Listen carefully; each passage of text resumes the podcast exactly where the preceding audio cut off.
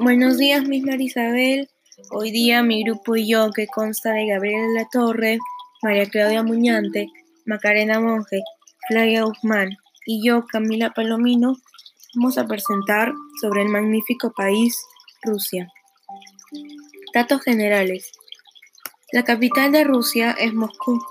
Su bandera cuenta con tres colores, el blanco, el azul y el rojo. Rusia se encuentra entre los continentes de Europa y Asia.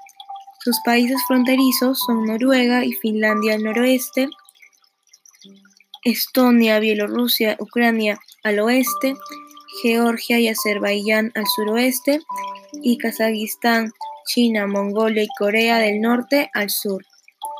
El idioma es el ruso. Su moneda es el rublo ruso. El presidente de Rusia se llama Vladimir Putin y el primer ministro de Rusia es Mikhail Mishustin.